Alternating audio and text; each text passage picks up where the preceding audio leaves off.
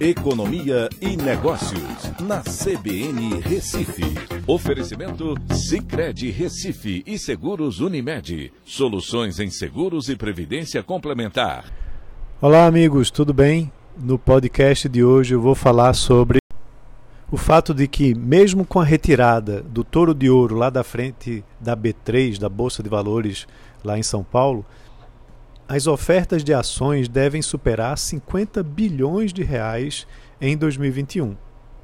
A volatilidade causada pelas incertezas não impediu o aumento também do número de investidores para 3,5 milhões de pessoas físicas. Esse é o maior número até hoje de pessoas negociando na bolsa. E isso ajuda no financiamento de empresas, crescendo a economia, gerando empregos e renda. Morgan Stanley apontou que as aberturas de capital, que são os IPOs, e as ofertas subsequentes de ações, que são chamadas de follow-ons, já atingiram até o momento 141,1 bilhões de reais, sendo 69,2 bilhões em 50 operações de IPOs e 64 bilhões em 25 operações de follow-ons aqui no Brasil.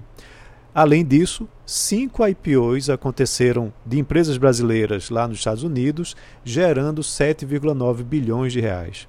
Esses recursos são a melhor e a mais barata forma de financiar as empresas. Os recursos são aportados diretamente no caixa delas, que podem passar a executar seus projetos de expansão com investimentos de longo prazo que aquecem a economia, demandando mais empregos. A mentalidade das pessoas precisa mudar.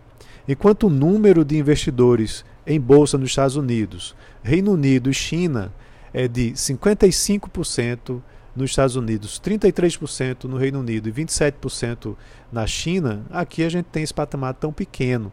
Né? Aqui a gente ainda está engateando. Então, ainda precisamos ter uma maior inserção de pessoas investindo diretamente na bolsa. Um mercado de capitais desenvolvido e sólido, ele é fundamental para um crescimento econômico maior.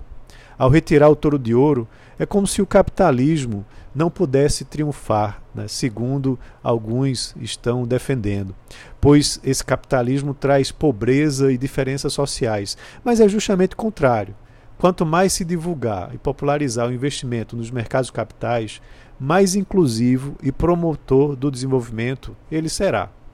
A antiga visão de que alguns irão perder porque outros estão ganhando precisa ser mudada.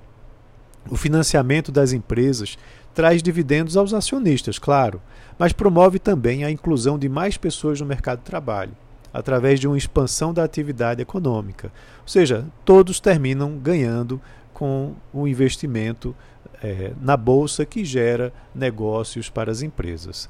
E aí a minha pergunta para vocês é: você acha que o touro de ouro deveria voltar para frente da B3? Um abraço a todos e até a próxima.